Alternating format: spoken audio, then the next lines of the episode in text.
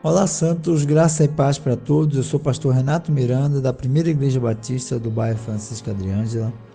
E o nosso devocional nessa quinta-feira, nós vamos fazer ponderações do Salmo 92.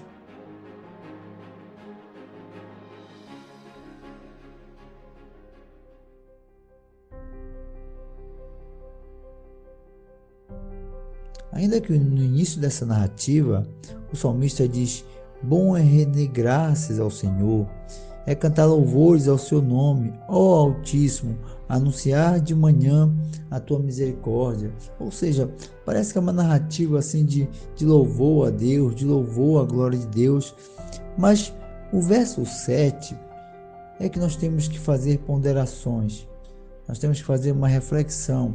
Ainda que o salmista alegremente dá início nesse salmo, mas vamos ver o verso 7 diz assim: Ainda que os ímpios brotam como a erva e florescem todos que praticam a iniquidade, nada obstante serão destruídos para sempre.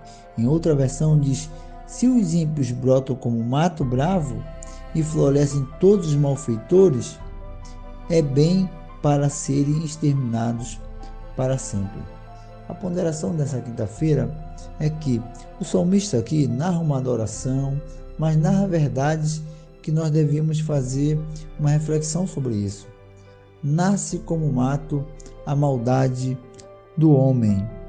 É. Em muitas partes de Canaã, a erva brotava rapidamente, mas logo secava e morria debaixo do sol. Ou seja, é, nos últimos dias nós estamos vendo os homens multiplicando a maldade no mundo, é, a indiferença, o ódio tem crescido em todo o mundo. E o cristão, aquele que teme ao Senhor, aquele que vive os princípios realmente dos mandamentos, de uma forma ou de outra ele vai ser afetado com esse pecado e com essa maldade desse mundo. Ou seja, Provavelmente chegará um dia até que esse mesmo cristão que se alegra no Senhor, que obedece os mandamentos, que ama os valores santos, vai chegar uma hora em que ele vai ficar até mesmo desanimado de, com tanta multiplicação de pecados, de maldade, porque ele mesmo pode ser afetado com tudo isso. Mas nós devemos pensar no Senhor e não ficar desanimado, pois a nossa esperança ela está viva e ela é eterna. Diz assim em Apocalipse capítulo 21: Vi novo céu e nova terra, pois o princípio, pois o primeiro céu e a primeira terra passaram, e o mar já não existe. Vi também a cidade santa, a nova Jerusalém, que descia do céu da parte de Deus, como uma noiva ataviada e adornada para o seu esposo. Então ouvi uma grande voz vinda do trono dizendo: Eis a igreja de Deus com os homens. Deus habitará com eles, eles serão povos de Deus, e Deus mesmo estará com eles. E eles enxugará dos olhos toda lágrima, e a morte já não existirá, já não haverá luto, nem pranto, nem dor, porque as primeiras coisas passaram.